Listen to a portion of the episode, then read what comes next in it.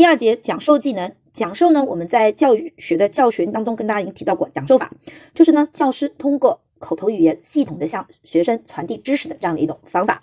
那我们在教学技能里面是专门来讲讲授技能的啊。第一句话就说了，讲授是课堂教学最主要的教学方式，讲授技能是最基本的教学技能之一啊。好，那这个讲授大家注意一下，因为我们说到了，我们目前为止的组织形式就是课堂组织形式还是班级授课制，对不对？所以讲授法肯定还是相对来说比较重要的一种教学方法。好，那讲授技能刚才也说了，是教师通过讲授是教师通过口头语言向学生系统传授科学文化知识的教学方式。这个就是我们讲授法的一个定义。那讲授的特点有什么呢？我们他我们他这里提到了有四个显著的特点。第一个是教师是讲授主要的活动者，学生是知识信息的接受者，以听讲的方式来进行学习。第二个，教师主要是以言语传授知识，所以口头语言是教师传递知识的基本工具。第三点，教师以摆事实、讲道理的方式来促进学生对于知识的理解。第四个是面向全体学生，根据班级学生的一般特点和水平进行的一个教学。好，这是它的一个四个显著特点。那它的作用呢？它的作用就是能在较短的时间之内使学生获得大量的科学知识，可以保证我们知识的科学性、思想性和系统性。科学性、思想性、系统性，这个也是我们在讲授法里面它的一些注意事项里当中提到的，对不对？好，但是呢，它有一些缺陷，就是就是。单向的传递接受式往往会使学生处于一种被动状态，很难发挥出学生的主体的这样的一个地位，突出他的主体地位。好，所以既然这样子，也就是告诉我们，讲授法在使用的时候，我们要避免陷入那种注入式的这样的一个泥潭，对不对？好，那我们来继续分析它的优点和缺点。优点和优势呢？第一个是效率高，刚刚说了，可以在较短的时间之内传授大量的知识，所以是效率很高的。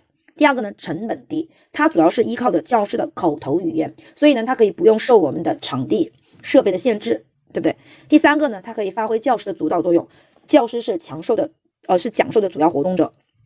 好，第四呢，它可以保证知识的系统性，可以强调知识的系统性是循序渐进的，按部就班的，逐渐逐渐的一步步的来的。对不对？所以呢，这个是我们讲授法的它的一个优点，讲授的这样的一个优点。那它局限性呢？它有局限性，或者是它的不足和缺点。下面一个就是教师通过讲授向学生传授教学内容，就其本质而言，就它本质而言，是一种单向的信息传输方式，或者说是以单向的信息传输方式为主的这样的一种方式。好，所以说它很可能就是学生处于一种被动的状态，就是不太容易调动学生主动性、积极性。啊，学生也没有足够的时间和机会来把自己的对于内容的理解的这个反馈及时的传达给老师。好，因为要反馈的话，它其实就是一个互动的嘛，就是一个双向的，对不对？而讲授呢，它其实应该是以单向的为主的。好，第二个就是讲授不能够代替自学和练习。讲讲授如果过多的话，就会怎么样？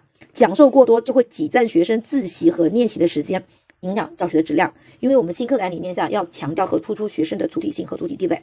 还有一个，就是讲授往往是面向全体学生。刚才在讲授特点里面也说了，面向全体学生是根据班级学生的一般特点和学和那个水平进行教学的。那既然这样子就没有，既然你主要关注的是一般特点，那你就没办法去关注特殊性，对不对？所以就无法照顾学生的个别差异，不利于学生个性的发展，也就是无法实现因材施教吧。好，第四点就是，如果是大家注意一下，它前面有一个定语叫空泛的讲授啊，空泛的讲授。是陷容易陷入注入式教学的泥潭，大家注意一下，一定是前面是空泛的，空泛的讲授啊，满堂灌式的讲授会陷入注入式的教学的泥潭，泥潭，并不是说讲授法就等于注入式教学，所以这个地方大家注意一下，因为我们在讲教学里面讲讲授法的时候，也提到它的一个实施的要求里面也提到要注重什么启发啊，注重启发。好，那讲授的适用范围，大家看一下，第一个，它比较适用于传授事实性知识。好，那什么叫做事实性知识？那事实性知识呢，就是你这个知识已经成为事实了。那这样子的情况下，那你就直接把它给讲授给学生就可以了啊，这事实性直接讲授给学生，那这样学生就可以很快的掌握这个事实性的知识。第二个呢是适用班级教学，这个我们也知道，目前来说我国的教学组织形式主要还是班级授课制，对不对？然后呢，它在相当长的时间之内都是我们的一个主要的或者最基本的这样的一个教学组织形式。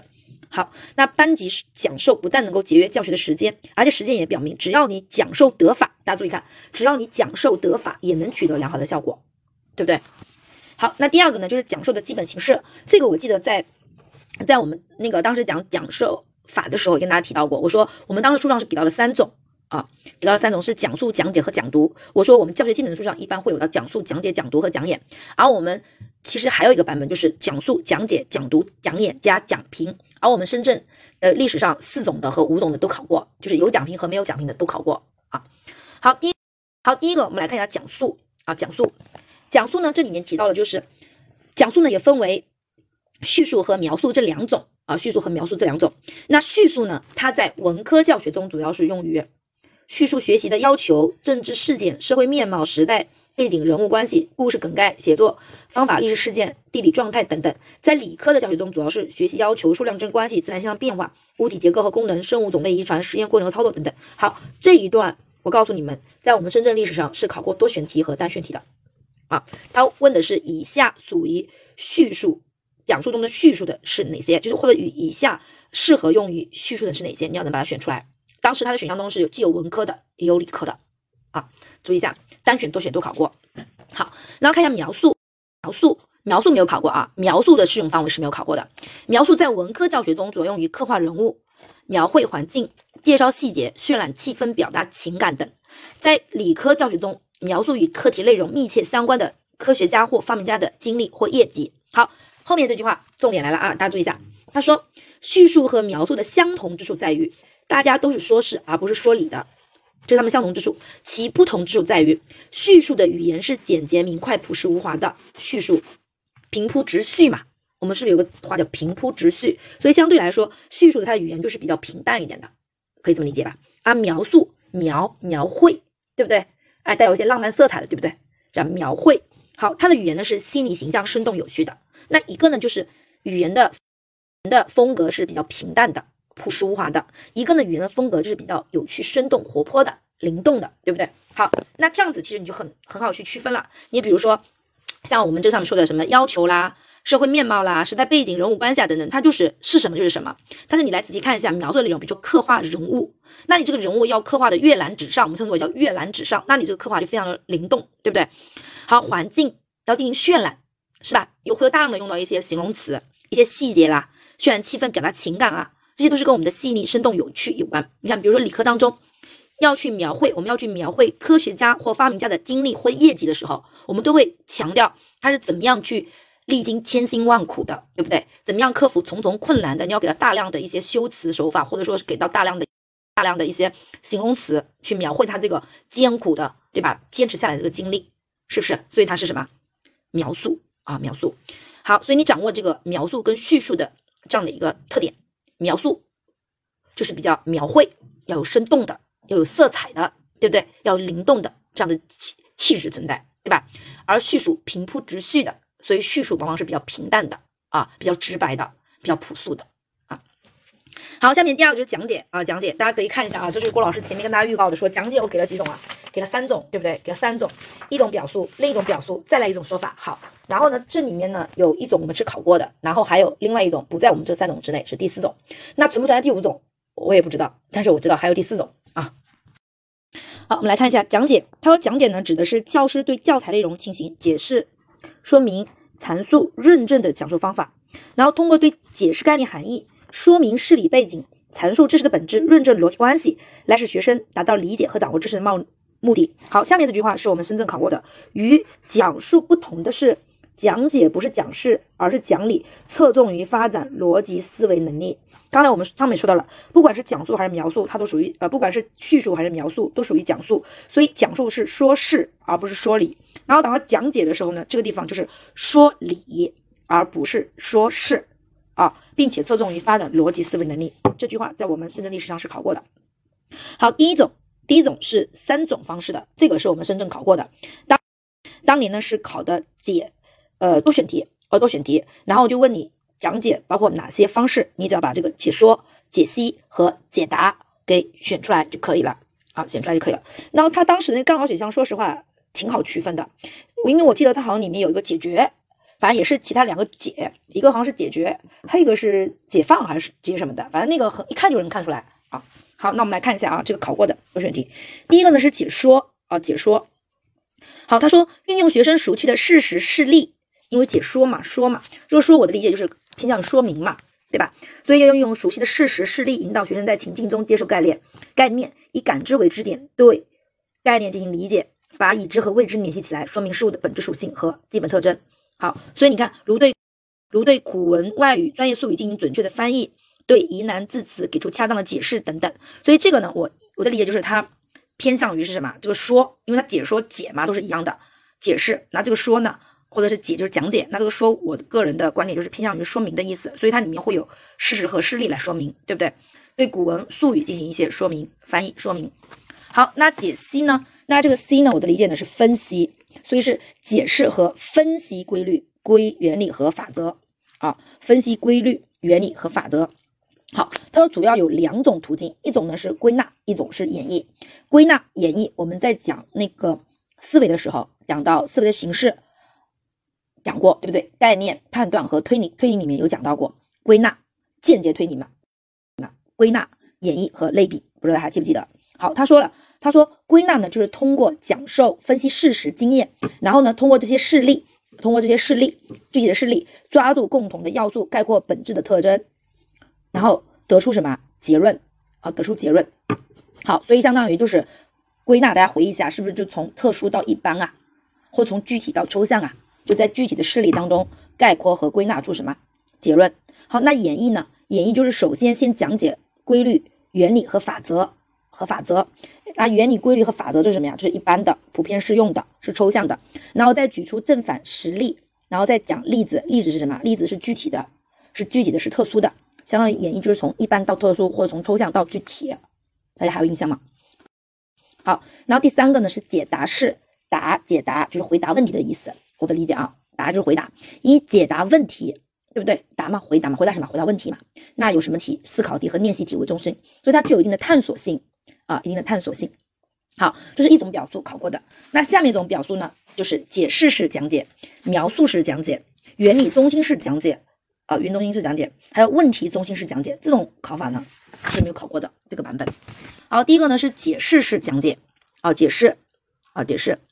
好，他刚刚他又说。他又说，解释式又称说明式和翻译式，啊，所以我的理解是，这个解释式讲解和我们的这个解说是不是有点像？大家可以看一下，对不对？他说嘛，是又称说明式、翻译式，将未知与已知联系起来，对不对？好，这是第一个啊，第一个。好，第二个呢是描述式讲解。好，描述，那描述讲解呢又称为叙述技术式。注意一下这个，因为我们描述和叙述本身也属于是讲述的内容。对吧？那这里面有描述式讲解啊，所以大家要注意区分一下，这描述式讲解它是用来修饰讲解的。注意一下，讲解它肯定更多的是偏向于说什么，说理的，所以它只是用了描述这种手段，最终达到目的还是为了说理的，所以你不要去混淆，人为的去混淆它啊。好，他说描述的对象可以是对人、对事、对物，描述内容可以是人或事物的发生、发展、变化。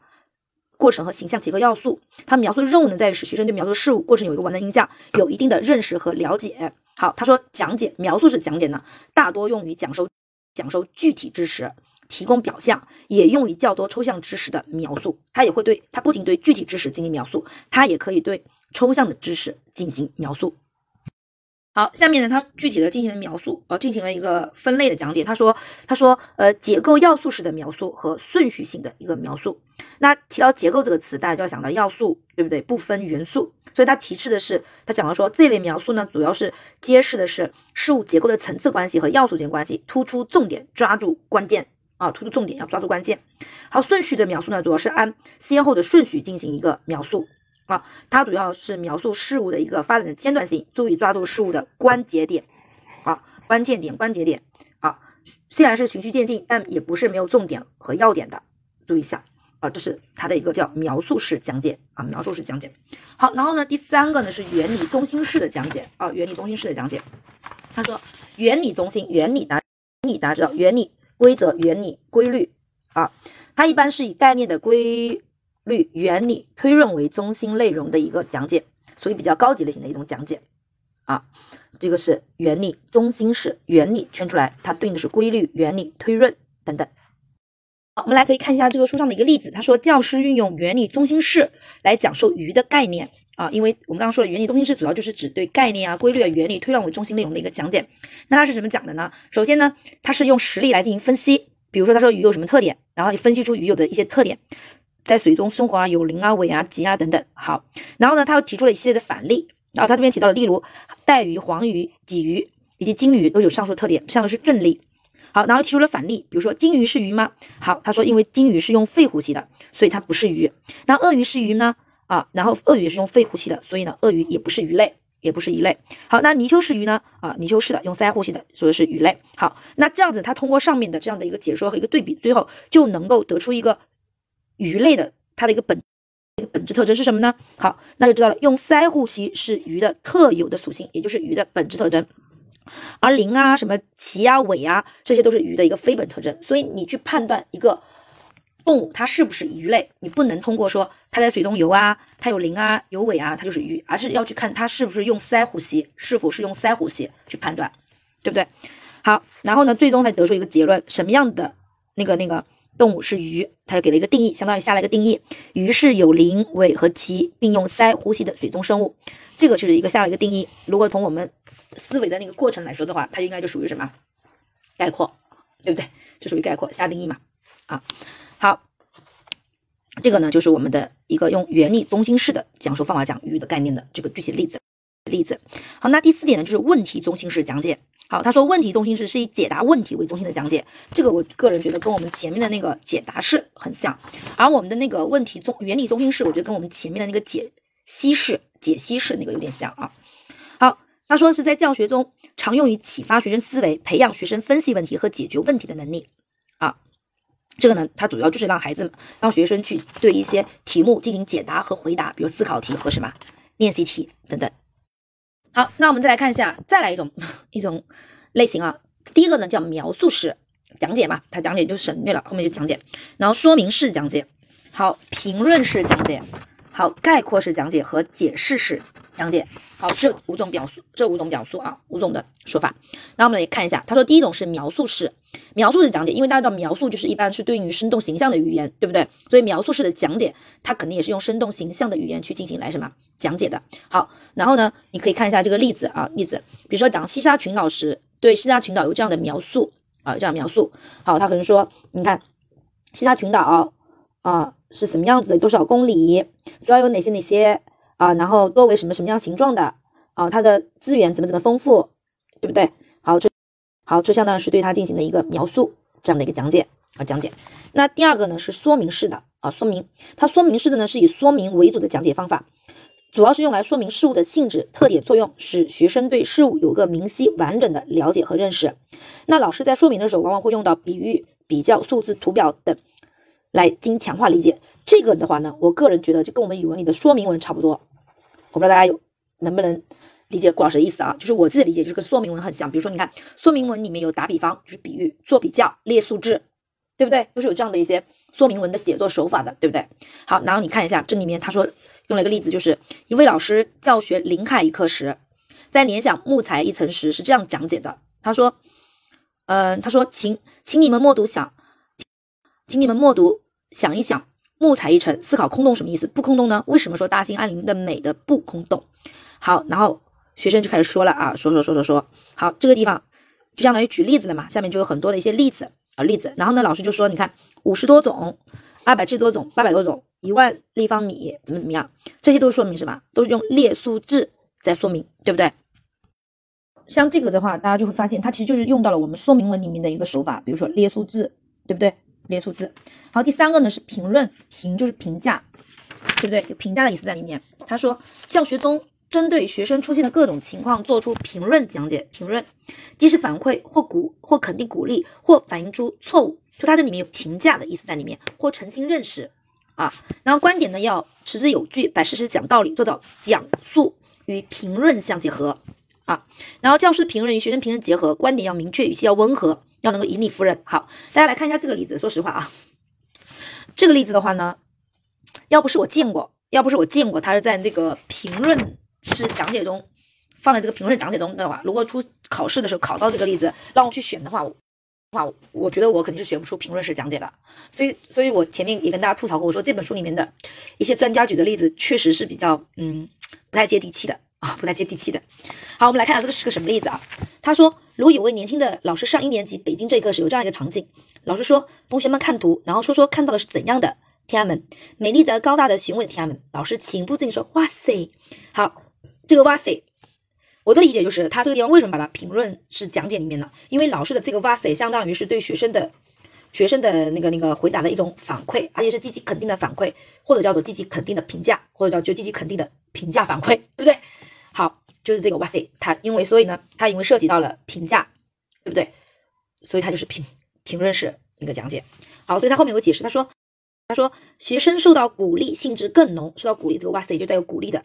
性质，刚才我们这边说了嘛，做出评论讲解即是反馈或肯定、鼓励或反映出错误、澄清认识，对不对？而这里面就是对应的是即时反馈、肯定、鼓励。看来老师发自内心而富有激情的表扬与激励，远远比形式上的学生鼓掌说“嗨嗨嗨，你真棒”要来的有实效，对不对？因为这个哇塞是来自于老师内心的这样的一个发自肺腑的这样的一个赞叹，觉得孩子们真的太棒了，以至于说出哇塞这样的一个评价语，是不是？这样的给了孩子们一个积极的反馈，一个肯定的评价啊，所以他把它放在了这个。评论室啊，评论室里面，好，第四个呢是概括式啊，概括是归纳，对不对？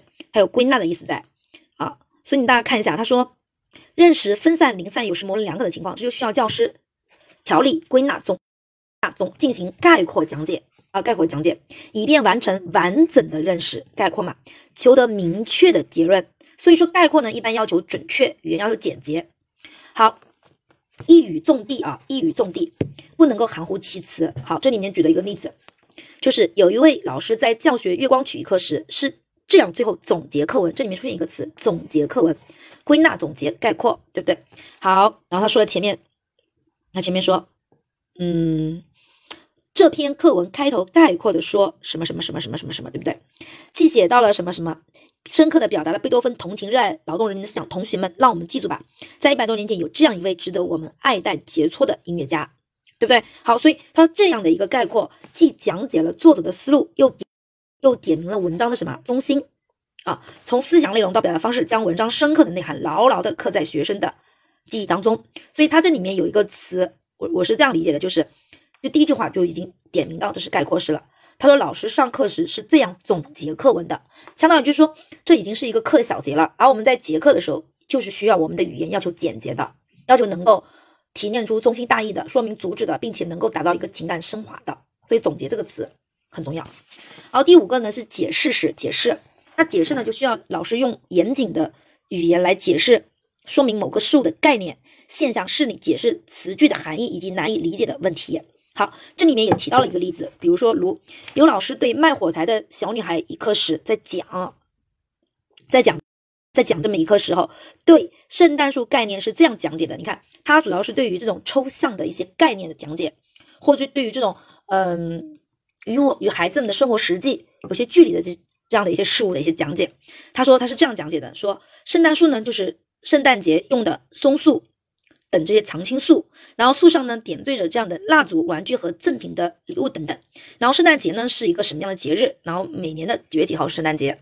相当于就是对这个概念进行了一个清晰的、明白的解释啊，解释。好，然后郭老师跟大家补充一下啊，第五个就是我们深圳考过的，呃，第四种，第四种考过的版本也是五个，因为它一共有五个。其实呢，它跟我们前面的这几种说法当中，我个人觉得它是有交叉的部分的。比如大家记啊，第一个。第一个叫叙描式，叙述的是叙描绘的描，叙描式那不用讲，叙描式很明显就是既包括叙述式讲解，也包括描述式讲解，包括这两种讲解叫叙描式。第二种呢叫诠释式，诠诠释啊，就是言字旁，言字旁打一个完全的全，诠释式，释就是解释的释。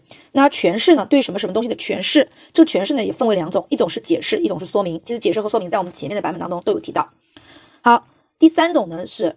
推导式推导，推导呢，应该就是跟我们的解析解析式很像。推导推理，对吧？推就是推理，引得出结论，引导出这个结论。好，所以它里面呢也，它里面推理的话呢，既然是推理的话，那就会跟什么有关？跟我们的那个间接间接推理的三个形式有关：归纳、演绎、类比。好，推导式。然后呢，第四个呢是剖析式，剖析深入的分析，剖解剖深入细致的去分析。最后一个呢，称之为叫评述式，评述评价的评，描述就是叙述的述述，评述式啊，评述式。好，这个一二三四五啊，刚刚是五个，这五个呢是当年考过的多选题，只要你把这个 A B C D E 五个全部敢选出来就 OK 了。好，第三个我们来说一下是讲读啊，讲读。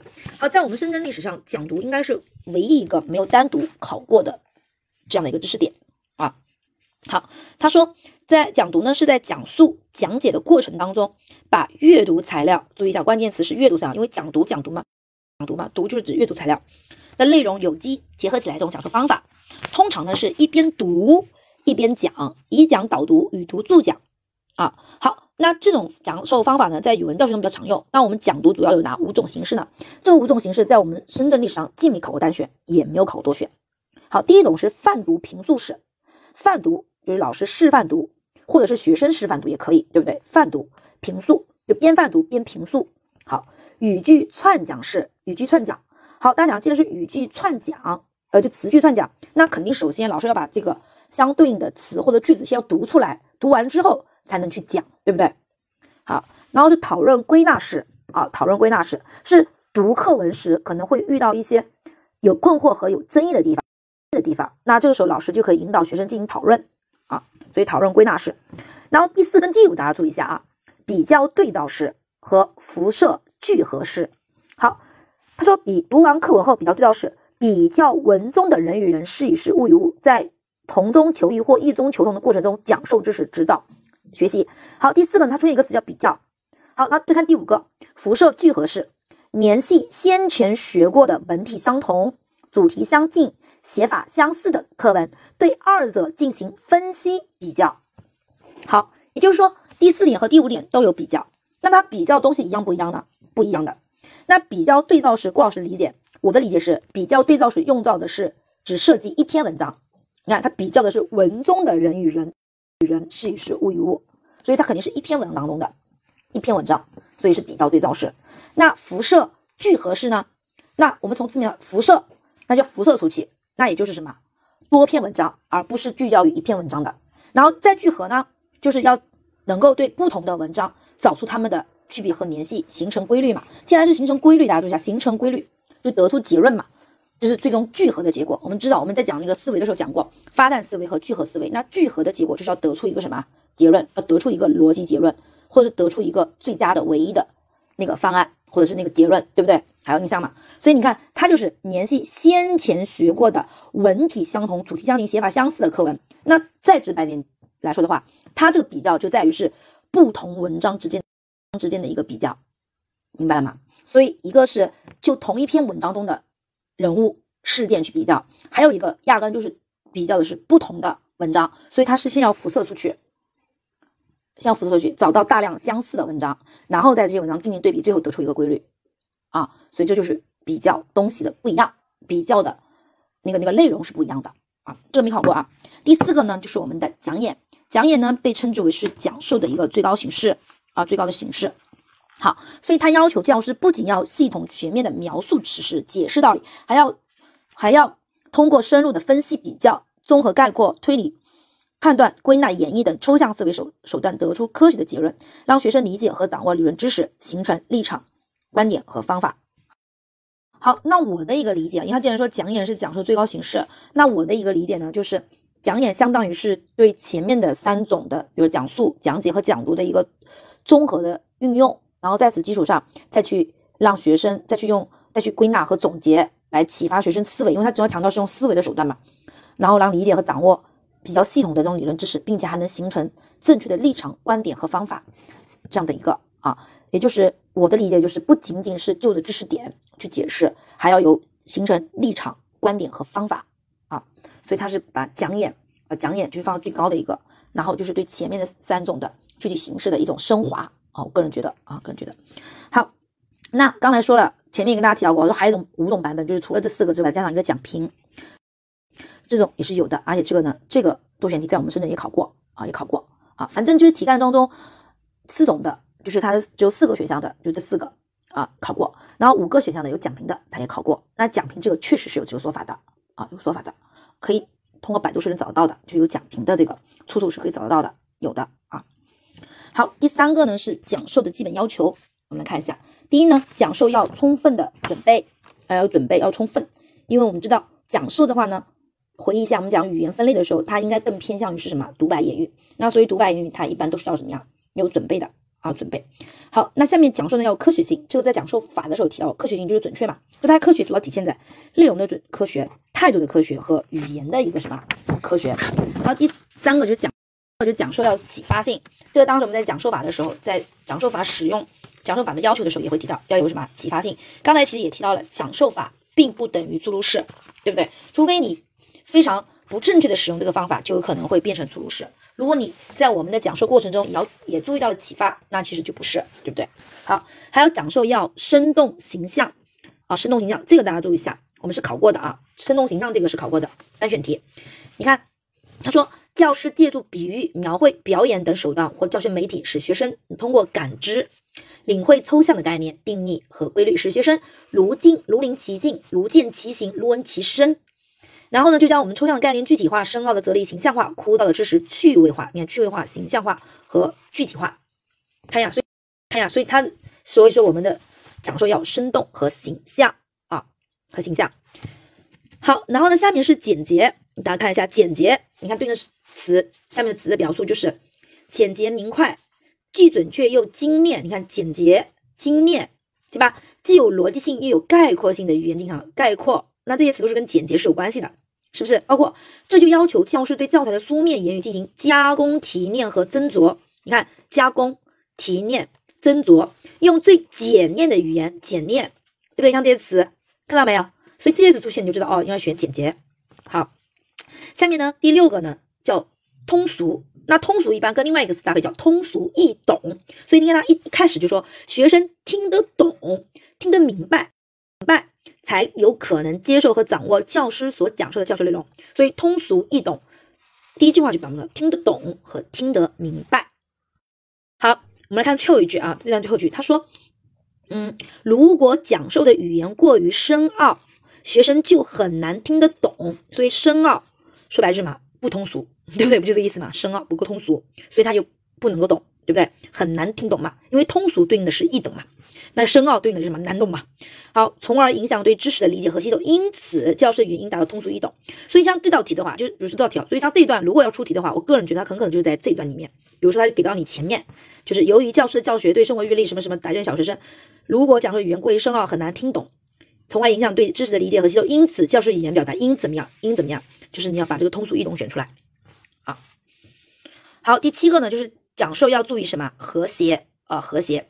好。在讲的讲的过程当中，教师应注意语速、语调、响度等的科学运用，并根据学生的反应及时做出相应的什么调整，相应的调整啊。所以呢，和谐也就是协调，和谐协调，对不对？所以跟调整是有关系的。第八个是讲授要与板书相配合。我们知道，讲授是口头言语，板书是书面言语，这就是强调了口头言语要与书面言语什么相结合啊，相结合。好，这个是我们的一个讲授的它的一个要求。那我们来看一下第四点，讲到的是讲教学最优化的讲授艺术六种基本式啊，六种基本式和第五个教学最优化讲授艺术方式四种变序式，因为这里面都有考过的啊，都有考过的。好，第一个呢，称之为叫直述式，直述直述，从它的字面字面的意思，我们也能够知道，就是直接去陈述或者是表述，对不对？他说，直述式就是通过艺术化的课堂教学语言向学生直接讲授知识，圈出来这讲授，包括讲述和讲解两个方面。好，讲述和讲解我们就不叙说了啊，大家刚前面讲过了。好，当年深圳考的是什么呢？考的就是我们直述式的基本要求，这里面一共有一、二、三三点。好，那直述就直接讲授，那肯定要求有系统性、条理清晰、重点突出，这个很好选，OK 没问题。第二个，语言要清晰、简练、准确、生动，具有启发性，这个也没有问题，对不对？好，第三点就是缩写并重，恰当的运用板书，我觉得这个人觉得也没有问题，就是口头语言跟书面语言相结合。好，只要你把这三个选出来就 OK 了。但是你要知道，我们的深圳考试它选项当中有五个选项，那势必有两个干扰选项。那这个两个干扰干扰选项来自于哪里呢？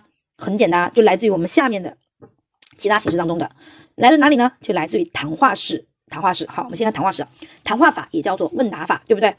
好，然后呢，看一下啊，它的一个基本要求是什么？第一是谈话前要精心准备，这我们也跟我们谈话法是相对应的。好，谈话中它也是分为前中后，对不对？谈话中要抓住重点和关键，因势利导，多给学生以发言的机会。谈话后要总结，让学生明明确孰是孰非。好，当年我们深圳的那个那个那个。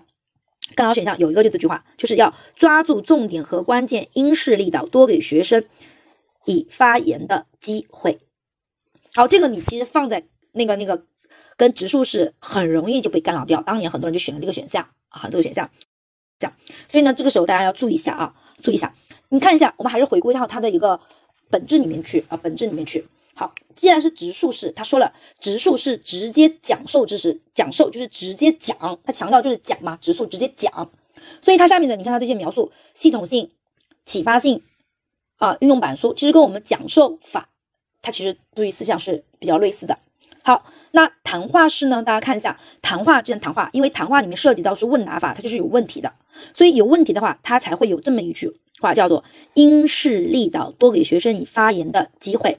好，因势利导就是就着某种趋势来进行引导，所以他更强调的是老师的一个引导啊，诱导、引导。那只有在问题当中，只有在对话当中，只有有问题当中，你才你才能去引导和启发学生的这种思维，去诱导学生向你所要的那个正确答案上去靠近，对不对？所以他说因势利导。而我们的直接陈述就直接讲嘛，直白点就是直接讲，明白了吗？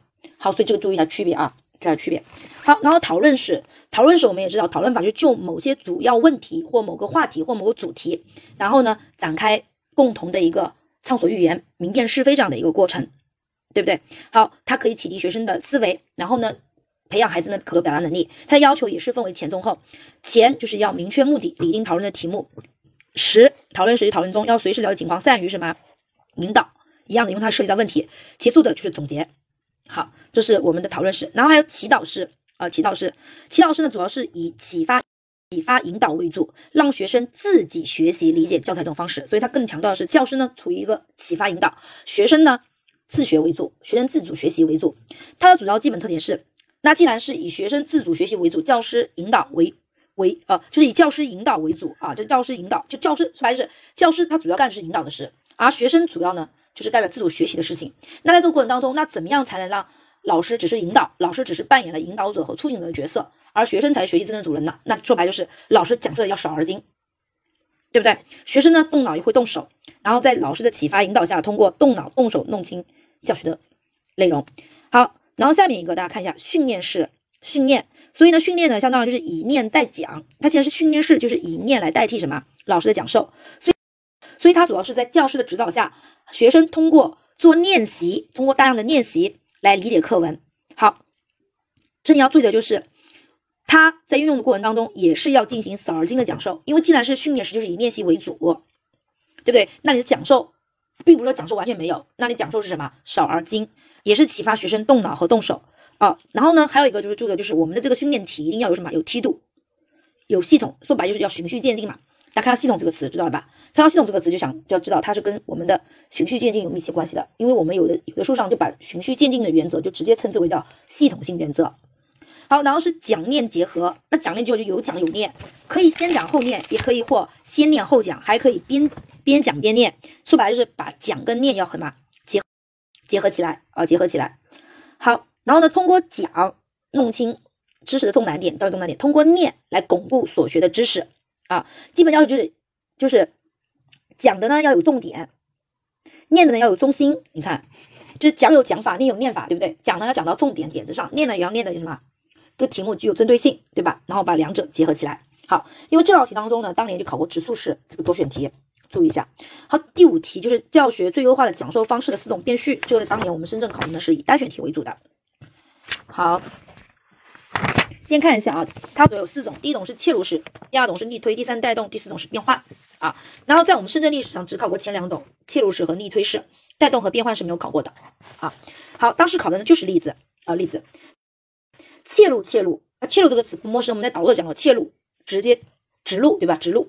好，所以他说的是抓住教材的重点，以文章的聚焦点切入，然后发散开来。好，比如说比如说如讲授讲授背景一文，可以直接从我看见父亲的背景直接切入，然后上挂下联，对吧？就是把上下联系起来，完成课文的讲解。他是从这个地方开始切入的啊，这个例子考过啊。第二个是逆推啊，逆推，逆推就是从文章的结尾、结论入手，然后溯源而上。好，这个地方他举个例子就讲。讲什么呢？讲勾股定理，可以先给学生讲明勾股定理的内容，所以我直接先把勾股定理的内容告诉你，勾股定理是什么。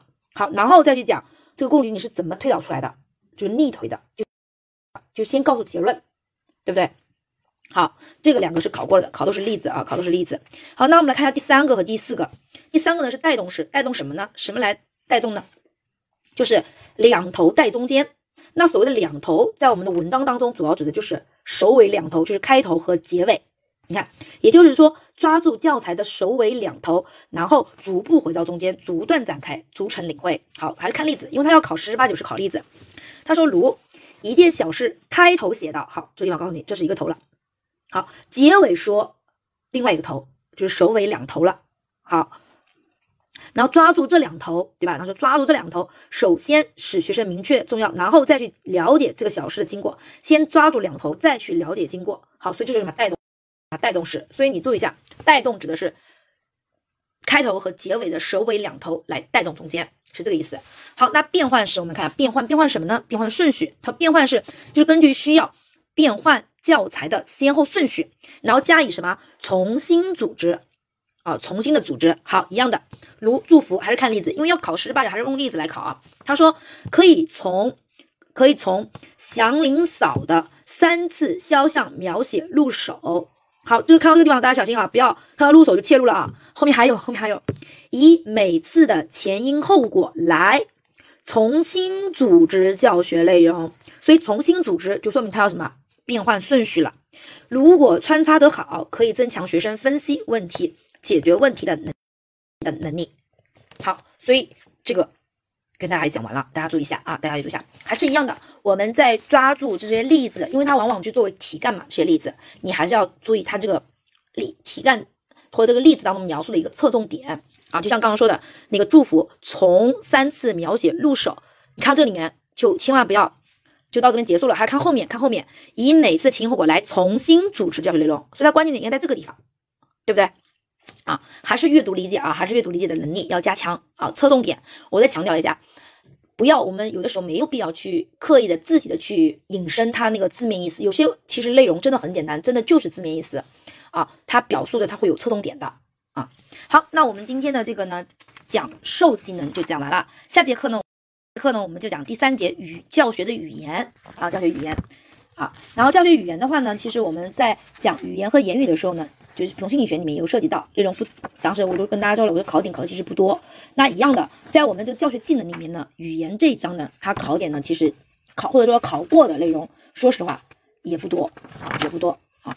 好，那就今天啊，就这节课先到这边啊，这节课就到这边。